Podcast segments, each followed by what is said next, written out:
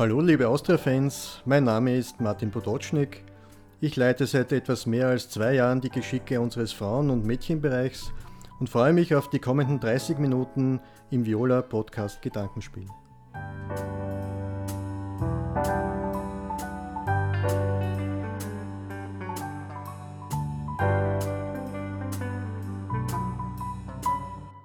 Lieber Martin, äh, herzlichen Dank, dass du dir trotz deines dichten Terminkalenders heute Zeit nimmst für uns. Gerne, Michi. Äh, du bist seit Oktober 2018 mit der sportlichen Leitung des Frauenfußballs bei Austria Wien betraut. Äh, gewähr uns ein bisschen einen Einblick. Was dürfen sich unsere Fans, unsere Hörerinnen und Hörer da alles so drunter vorstellen? Naja, schon recht viel. Ähm, wenn ich mich so zurückerinnere, das war im, im Oktober 2000, 2018, da bin ich zur Austria gekommen und die Zeit ist eigentlich im Eilzugstempo verstrichen und das ist ja meistens ein gutes Indiz dafür, wenn es schnell geht, dann ist irgendwas sehr interessant gewesen oder eine besondere Herausforderung. Also mir ist auf gut Deutsch nie langweilig geworden. Und äh, das, das, das, der Frauen- und Mädchenfußball bei der Austria, der besteht ja aus, aus mehreren Bausteinen. Der eine Baustein ist natürlich das Thema, dass wir mit den Frauen eine Spielgemeinschaft mit USC Landhaus haben.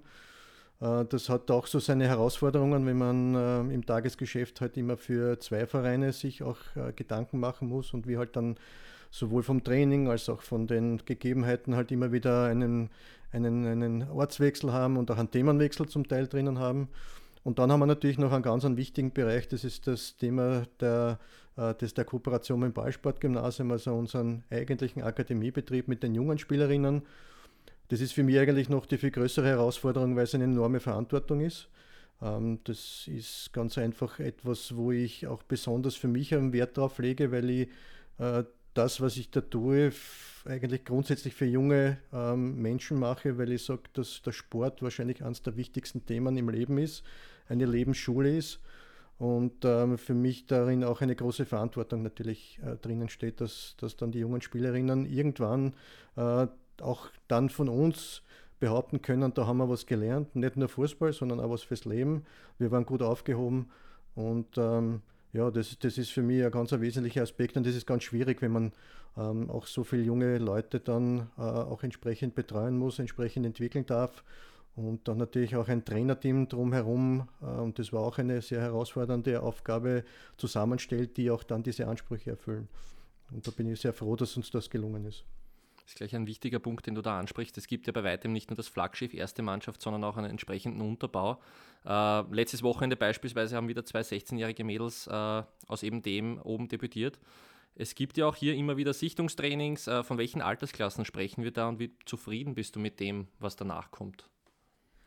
Also wir haben jetzt vom Altersgefüge her so von 13 bis 18 Jahren äh, Spielerinnen, die entweder schon eben von Anfang an dabei sind, also die jetzt eigentlich schon in die letzte Klasse in der Schule, also in die fünfte Klasse gehen, das ist Oberstufenrealgymnasium. Ähm, und dann halt die ganz Jungen, die jetzt schon nachrücken, die also mit 13 Jahren halt schon großes Interesse an der Austria haben. Ähm, du hast natürlich einen Riesenvorteil als Verein wie Austria Wien, der ganz einfach auch schon nach außen hin strahlt, wo es äh, zwar sehr polarisiert, aber auch sehr viele Fans gibt, wo das Interesse sehr groß ist wo aber auch zwischenzeitlich, glaube ich, schon durchgesickert ist, dass wir, was wir tun, auch professionell angehen. Und das natürlich auch für die jungen Spielerinnen, äh, glaube ich, äh, umso mehr Anreiz ist, bei uns auch trainieren, in die Schule gehen zu wollen und letztendlich dann irgendwann in der Kampfmannschaft spielen zu wollen. Also das ist schon, das ist schon ein, eine Mischung, die, die, die glaube ich, sehr, sehr gut läuft, die wir entwickeln mussten, die von Anfang an nicht klar war. Es war natürlich auch schwierig, äh, mit dem zu wachsen. Wir haben zwischenzeitlich eben an die 45 und heuer werden wieder 10 dazukommen, also in etwa 55 Spielerinnen, die wir halt im Vormittagstrainingsbetrieb und dann am Abend in den jeweiligen Mannschaften mit auf die Reise nehmen. Und ähm, ja, das ist, das ist für die Trainer sehr, sehr anspruchsvoll, für die Trainingssteuerung sehr anspruchsvoll, weil wir halt auch versuchen, sehr individuell mit den Spielerinnen zu arbeiten. Und dann natürlich auch letztendlich für den Trainer der Kampfmannschaft eine große Herausforderung, und da sind wir jetzt beim Thema, dass der sich dann die besten Talente halt ähm, schon herausnimmt und dann mit da eben auf die Reise nimmt in der Bundesliga. Und da sind jetzt etliche schon dabei. Äh, auch Junge schon dabei mit 15 Jahren, die also schon wirklich großes Talent äh, herausblitzen lassen. Aber es ist nur immer nicht gesagt, dass das Talent alleine zählt und wir haben auch Ältere, die vielleicht von Haus aus jetzt nicht so die, die wie soll man sagen, die, die großen ähm, die großen Stars unter Anführungszeichen in ihrer Mannschaft oder in ihrer Altersgruppe gewesen sind, aber die durch konsequentes Arbeiten sie ganz einfach eben in, aufgedrängt haben und der Trainer sie jetzt ähm, schon auch für die Kampfmannschaft mitnimmt. Wir befinden uns ja irgendwo nach wie vor in, in außergewöhnlichen Gewässern inmitten einer Pandemie. Äh, gerade im Frauenfußball bedeutet das, glaube ich, auch unterschiedliche Berechtigungen für die diversen Teams, ähm, inwieweit man trainieren darf, spielen darf. Was ist denn da so Stand der Dinge im Moment? Ja, ganz schwierig. Also wirklich eine ganz schwierige Situation, weil äh, es sehr viele unterschiedliche Blickwinkel gibt in Österreich für den sogenannten Spitzensport, der ja im Moment trainieren darf, und dann halt für den Breitensport, der im Moment halt äh, zu Hause sitzt und wenn es gut hergeht, äh, eben über Zoom oder im, im Eigen, in Eigenregie Trainings abhalten kann. Ähm, wir haben, sagen wir mal, die glückliche Fügung, dass der Frauenfußball in Österreich in die Kategorie Spitzensport eingeordnet wird. Das war nicht immer so. Muss man auch sagen, nicht immer ganz leicht, das so voranzutreiben, weil wir ganz einfach keine, keine Profis unter Anführungszeichen sind, obwohl wir professionell trainieren, auch von den Trainingszeiten. Und umgekehrterweise wieder in, in der Schulkooperation im Ballsportgymnasium eigentlich von den Einheiten her wie Profis einzustufen wären, weil wir bis zu sieben Trainingseinheiten in der Woche haben aber eben nicht als solche gesehen werden, weil das Ballsportgymnasium als solches eben nicht als, als, ähm, als solche Institution gehandelt wird. Also da müssten dann jeweils die Dachverbände äh, sich stark machen, damit dann ihre Nachwuchsmannschaften auch in diesen sogenannten Profisport eingeordnet werden und trainieren dürfen. Für uns ist eben jetzt die, die Herausforderung zum einen, dass wir junge Spielerinnen haben, die jetzt in Nachwuchsnationalteams einberufen werden, die aber noch nicht jetzt im im Trainingsbetrieb der Kampfmannschaft dabei sind. Das heißt, dass im Moment keinen Mannschaftstrainingsbetrieb abhalten dürfen, was die Sache natürlich auch für die Spielerinnen schwer macht. Wir haben auch Spielerinnen dabei, die äh, von ausländischen ähm, Nationalteams einberufen werden, die aber im Moment äh, auch nicht über die Grenzen können, also die in Österreich wohnen, aber zum Beispiel in Serbien spielen könnten, weil sie Staatsbürger sind dort und auch die Einberufung hätten. Also das sind viele Situationen, die im Moment sich sehr schwierig gestalten. Und äh, ich persönlich habe wirklich sehr hart daran arbeitet, dass es zumindest jenen ähm, gestartet wird. Also das betrifft zum Beispiel auch äh, die AK Steiermark. Das ist also eine, auch eine Mädchenakademie in Kooperation mit dem, mit dem Landesverband Steiermark, dass die endlich mit dem Trainingsbetrieb beginnen dürfen, äh, weil das ganz einfach äh, Bereiche sind, die professionell arbeiten und die auch von der Herangehensweise Trainer, Umfeld und, und Trainingseinheiten ganz einfach dem Spitzensport unbedingt zuzuordnen sind. Lass uns vielleicht das Thema Frauenfußball in Österreich ja so ein wenig von der, von der Metaebene betrachten. Äh, auf violetter Ebene wissen wir, dass die Kooperation mit Landhaus 2015 verlautbart gestartet wurde, seither eigentlich stetig in, intensiviert worden ist. Österreichweit, ja, in der breiten Bevölkerung ist wahrscheinlich diese Euro 2017 so ein, so ein Ding gewesen, äh, wo man gesehen hat, was an Aufmerksamkeit eigentlich möglich ist für den Frauenfußball. Du bist schon länger dabei. Ähm, welche Entwicklung hast du hier in den vergangenen Jahren festgestellt? Naja, das ist sehr unterschiedlich. Es ist sicherlich nach der Euro ein gewisser Hype in Österreich entstanden rund um das Nationalteam. Und viele Verantwortliche haben wahrscheinlich dann gedacht, okay, wenn das dort so gut funktioniert, dann wird das ja in den Vereinen ja auch relativ leicht umsetzbar sein. War aber nicht so, weil es halt dann doch sehr viel Knochenarbeit bedarf, dass man äh, junge Menschen ganz einfach motiviert, Fußball zu spielen. Und das ist bei den Burschen vielleicht ein bisschen leichter als bei den Mädchen, weil das ja jetzt nicht so die Sportart Nummer eins ist. Und äh, viele Vereine halt äh, auch möglicherweise ein bisschen da den Absprung verpasst haben, auch in Eigeninitiative mehr zu unternehmen, dass sie ganz einfach mehr Zulauf bekommen und das Interesse wecken für junge äh, Mädchen und Spielerinnen, damit sie in, den, in diesen Bereich Frauenfußball hineinkommen. Ähm, insgesamt, wenn man es so betrachtet, äh, ist es halt leider so, dass wir sowohl quantitativ als auch qualitativ äh, sehr weit hinten nachhinken im Vergleich zu anderen Nationen, die nicht viel kleiner sind als Österreich, wo also offensichtlich viel mehr ähm, Motivation besteht, Fußball zu spielen, nämlich auch bei den Mädchen, wo man offensichtlich viele Dinge anders macht oder zumindest auch von Vereinssicht besser macht. Ähm, aber es ist halt auch schwieriger dann, wenn man halt ein kleiner Verein ist. Also ich sage mal, dass Austria Wien mit dem Hintergrund, mit der Bekanntheit es dann doch noch relativ leicht hat, junge Talente ähm, zu, äh, zu interessieren. Aber halt der Verein, der Dorfverein, der zwar in der Frauenbundesliga spielt, aber jetzt äh, auch vielleicht von der Historie her oder von der Bekanntheit her ähm, jetzt nicht, nicht unbedingt besonders äh, weit verbreitet ist und der vielleicht mit den Herren irgendwo in einer zweiten Klasse oder ersten Klasse spielt, da ist es schon wesentlich komplizierter, dann eben auf diese jungen Talente zurückgreifen zu können. Und ähm, so muss man halt sagen, die Entwicklung ist nach meinem Dafürhalten in den letzten Jahren etwas stagniert, weil es ganz einfach auch zu wenige ähm, Interessenten gibt von großen Fußballvereinen, weil das würde das Geschäft möglicherweise dann auch wieder ein bisschen anfachen. Was auch vielleicht traurig ist an der ganzen Geschichte, ist, dass der Frauenfußball in Österreich immer noch so aufgebaut ist, dass die Frauen davon im Wesentlichen nicht leben können. Das heißt, es sind eigentlich Spitzensportler, äh, die, die nebenbei einen Beruf ausüben, eigentlich hauptsächlich einen Beruf ausüben und nebenbei den, dem, dem Sport nachkommen. Und das ist halt natürlich für das gesamte Geschehen, auch wenn man es international betrachtet, halt problematisch, weil wir halt ein Amateurbetrieb sind. Jetzt kann man St. Pölten wahrscheinlich als einziges Team ausnehmen, die da ein bisschen anders strukturiert sind. Aber der Rest ist halt leider in dieser Hinsicht noch, noch sehr ausbaufähig. Und wir arbeiten gerade dann in der Bundesliga daran, gewisse Lizenzkriterien zu erstellen. Also was Nachwuchsmannschaften betrifft, was das Stadionumfeld betrifft, was die Betreuung betrifft. Und das sind viele Punkte, über die man nachdenkt, äh, die man auch verändern möchte. Aber das Problem dabei ist, dass man aufpassen muss, dass man nicht so schnell dann äh, zu viele, die jetzt mit an Bord sind, verliert, weil sie es einfach nicht schaffen, weil sie es finanziell nicht stemmen können und einfach die Infrastruktur nicht haben. Also wir sind ja hier bei der Austria wirklich ähm, extrem bevorzugt. Wir können hier die Infrastruktur nützen. Wir haben eine sportwissenschaftliche Abteilung, die uns unterstützt. Wir haben eine medizinische Abteilung. Also wir haben so viel Know-how hier in, in den Reihen. Das ist natürlich äh, ein Riesenvorteil anderen gegenüber. Das ist halt ein kleiner Verein, der irgendwo in Niederösterreich oder vielleicht auch dann in, in Vorarlberg ist, sich halt in der Form wahrscheinlich dann kaufen muss. Und das sind natürlich schon Dinge, die man, die man nicht so einfach auf die Beine stellen kann. Also unterm Strich gesagt würde ich sagen, da ist noch viel Luft nach oben. Aber was uns betrifft, glaube ich, sind wir schon auf einem sehr guten Weg.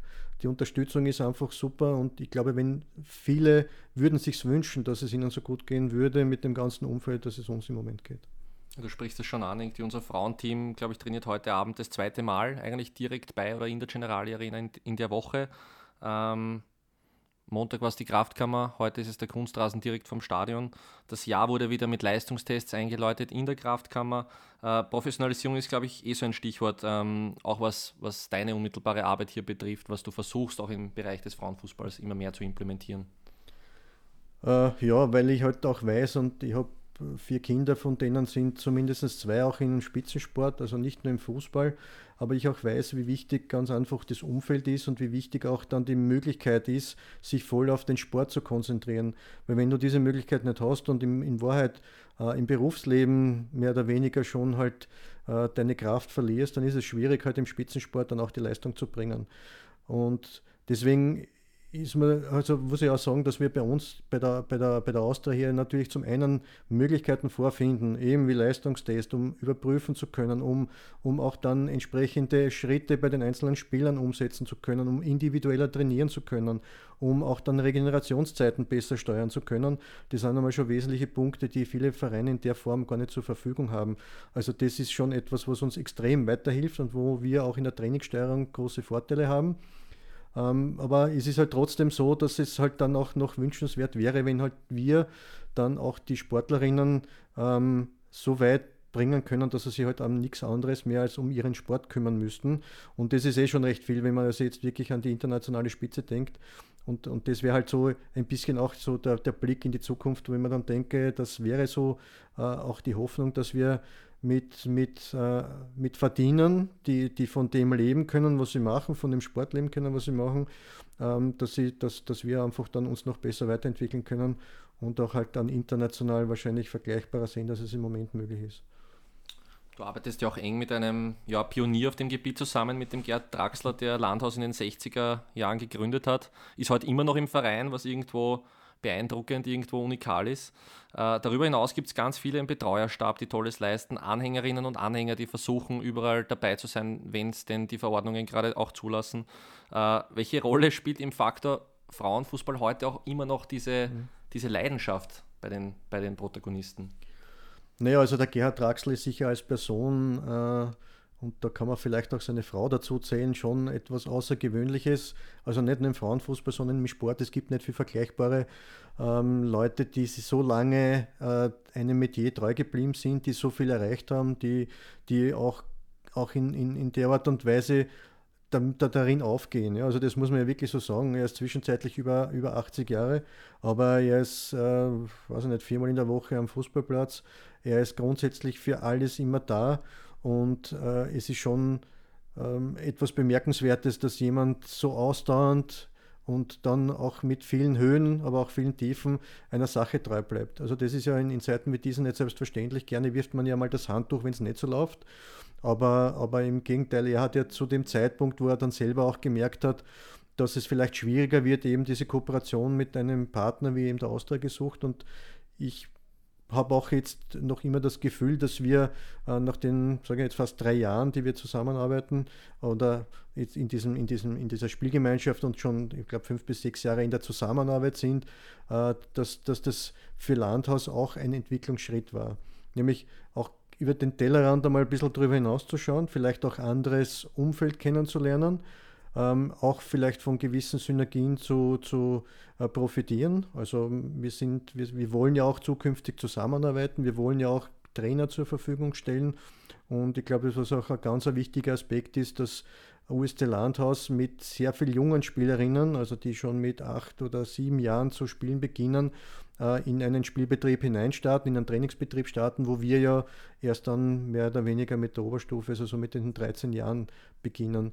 Das heißt, es passt auch ganz gut zusammen, so diesen ersten Schritt bei USC Landhaus, dem Traditionsverein in Österreich mit einer sehr langen Geschichte zu starten und dann, wenn es halt in, den, in die Spitze hineingehen soll, also bei der Austria dann weiterhin in, in uh, die Akademie zu gehen und dann vielleicht irgendwann einmal im A-Nationalteam zu spielen. Mhm. Lass uns ein bisschen auf die aktuelle Saison in der Frauenbundesliga schauen. Uh, wir liegen aktuell auf Platz 2 hinter St. Pölten, vor Sturm Graz. Uh, es gab sicher ruhigere Winterpausen als die jüngste. Wie schaut denn so dein Zwischenfazit aus in der Spielzeit? Ja, wir haben im, im Herbst so ziemlich die beste Hinrunde gehabt. Äh, ich habe jetzt auch versucht, ein bisschen in den, in den Annalen des ÖFB zu blättern. Also USC Landhaus als eigenständiger Verein und auch dann in der Spielgemeinschaft. Also mehr Punkte hat es im Herbst noch nicht gegeben. Wobei aber für mich auch nicht immer nur die Punkte und die Platzierungen ausschlaggebend sind. Das ist natürlich der eine Punkt der Geschichte. Es ist, es schön, wenn du vorne mitspielen kannst. Aber was, was für mich viel wichtiger ist, sind zwei Erkenntnisse dabei. Das eine ist, wir haben junge Spielerinnen mit auf die Reise genommen die durchwegs äh, auch gut realisiert haben und auch durchwegs gute Figur gezeigt haben. Das ist für uns erfreulich, wenn wir sehen, okay, das, was wir, was wir im, auf der Basis machen, hilft uns auch in der Spitze. Und das Zweite war dann die Erkenntnis, dass wir, äh, wenn wir die Spiele gegen St. Pölten anschauen, sehr nahe gekommen sind.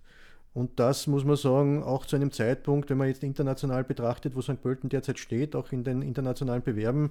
Also sie sind auf jeden Fall nicht schlechter geworden. Ich glaube, es ist bis zur 88. Minute 1 zu 1 gestanden beim genau, letzten ja, Duell. Also, und wir, es waren viele Situationen, wenn wir da vielleicht ganz, ganz abgebrüht oder cleverer gewesen wären oder vielleicht das Glück auf unserer Seite gehabt hätten, vielleicht wäre es auch dann anders ausgegangen.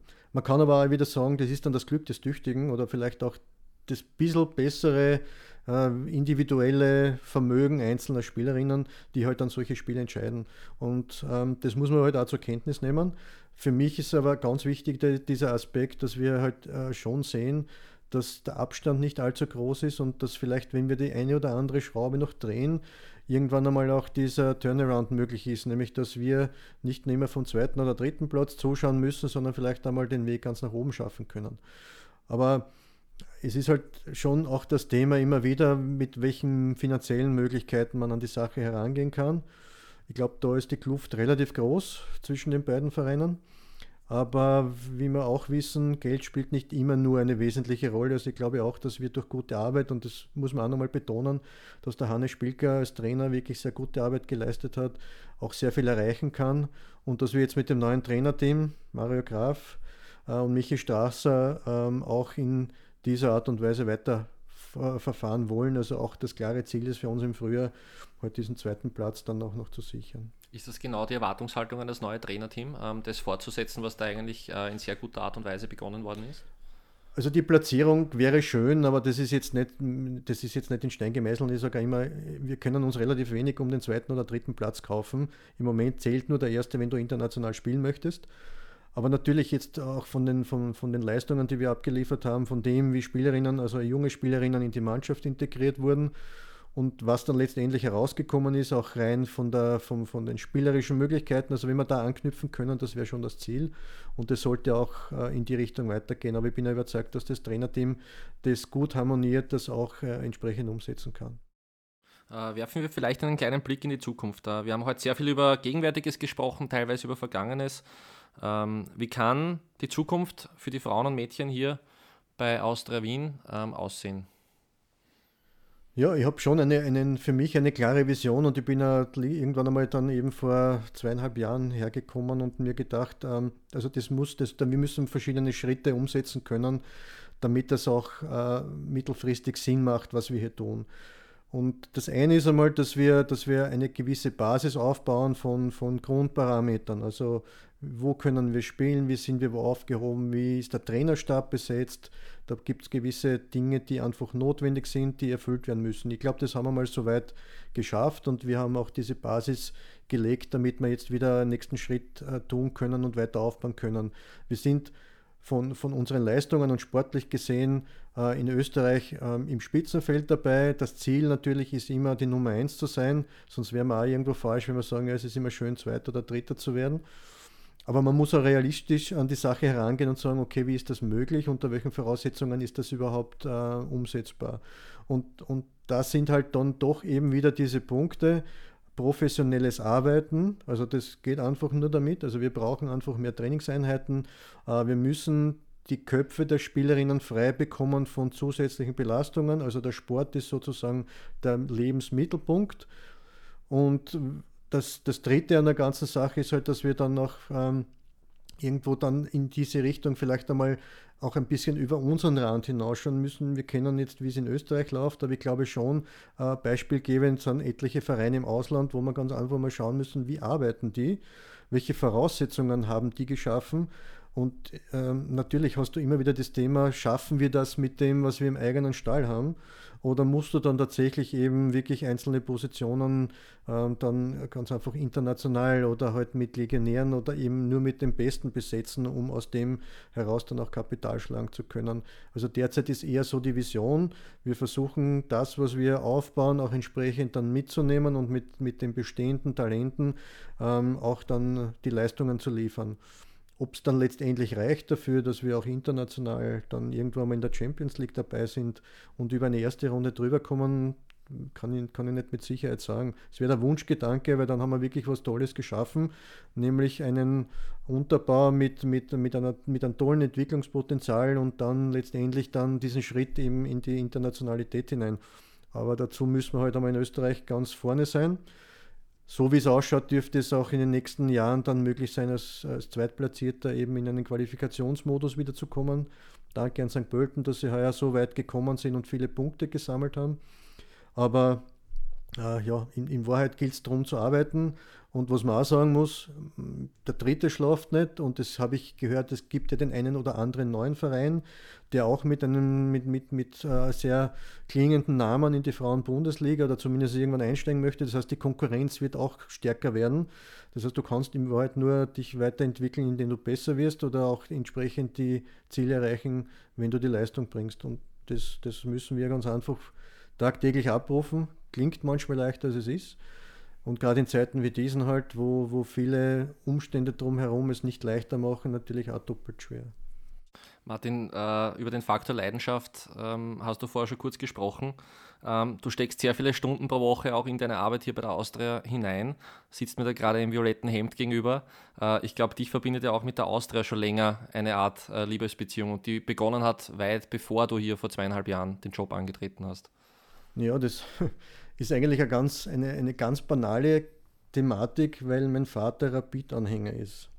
Und ich als junger Bub immer gesagt habe, die mag ich nicht. Ich weiß nicht, war es ganz einfach aus dem Grund, weil mir die Farbe nicht gefallen hat. Also ich war damals selber noch in den Fußballanfängern aber es hat dann irgendwann begonnen, oder war es ganz einfach nur, weil ich es besser wissen wollte als mein Vater, dass wir ständig bei den Sportsendungen diskutiert haben, wer jetzt eigentlich der bessere Verein von den beiden ist. Und für mich hat es halt nur die Austria gegeben, äh, weil das naheliegend war. Ich komme zwar aus dem 17. und nicht weit weg vom Sportclubplatz, das ist so ein bisschen mein, mein Geheimtipp noch gewesen, aber so alles, was dann Rang und Namen hatte und auch von den Persönlichkeiten her war schon die Austria und, und natürlich auch zu der Zeit, wo Herbert Bohaska äh, einer der schillernden Persönlichkeiten im Fußball Österreich war, noch umso mehr interessant. Der Gegenpart war halt immer der Hans Krankel, äh, der war dann immer, den, den habe ich dann um die Ohren gekriegt. Aber das war so die Anfänge der ganzen Thematik und irgendwo ist das an mir hängen geblieben und, und diese erste Leidenschaft habe ich eigentlich dann auch nie verloren. Äh, jetzt kann man natürlich sagen, weiß ich nicht, liegt das jetzt so wirklich an der, an der Ideologie. Also ich war jetzt nie an, in einer Fangruppierung. Ich habe selber lange Jahre Fußball gespielt, habe immer ein bisschen über das hinausgeschaut, wo halt ich war und, und, und habe halt immer wieder auch ein bisschen mich beschäftigt mit dem, mit dem ganz oben und die Austria war ja Gott sei Dank immer in, den, in, den, in der höchsten Spielklasse. Aber das, das, war irgendwo schon dieses Verbinden und wir, wir haben heute noch die Diskussion und das war erst am Wochenende, da haben wir ein Vorbereitungsspiel gehabt gegen den Lenkbach und das haben wir halt 2 zu 1 verloren. Und das Erste, was mein Vater gesagt hat, wie ich ihn besucht habe, na, habt ihr verloren, nicht? die Austria hat wieder verloren. Nicht? Also, ich meine, es eh sehr, äh, sehr, sehr spaßig und wir haben zwischenzeitlich, wir lachen über diese Dinge und wir haben es nie so richtig ernst gemeint. Aber das waren so die Anfänge eigentlich dieser, dieser, ähm, dieses Themas Austria. Und das war damals halt bei uns schon zu Hause, dieses, dieses Lokalderby. Es hat sich auch nie verändert und das haben wir heute noch.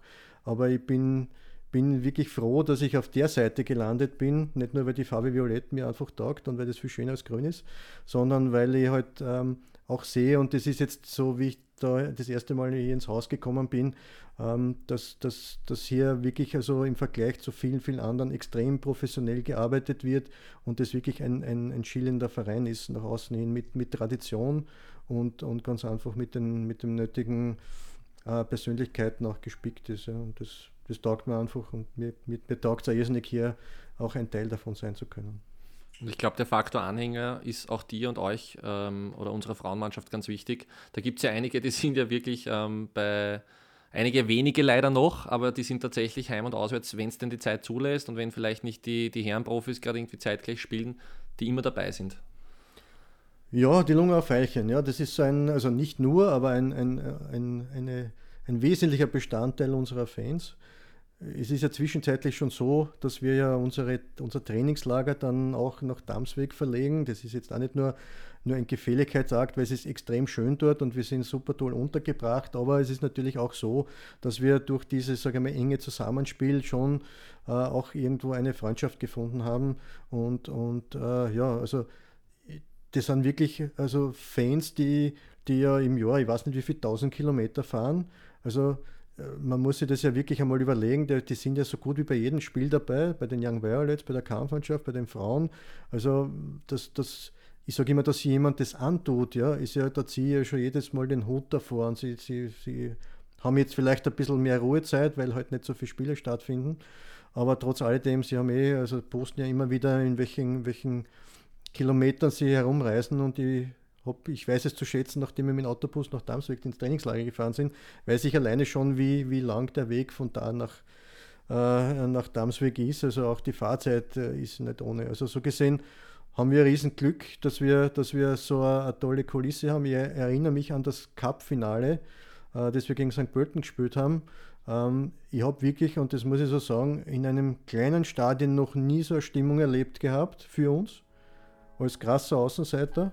Und ich bin dort auf den Platz gegangen, ich habe richtiger Gänsehaut gehabt, weil das dort abgegangen ist, dass ich mir gedacht habe, das, da, da stimmt was jetzt nicht ganz. Also das, passt das eh so, bin ich im richtigen Stadion. Und, und das muss man schon einmal auch so sagen. Und deswegen sind wir heilfroh, dass wir, dass wir diese Unterstützung haben. Aber ja, was du gesagt hast, es kann immer mehr sein.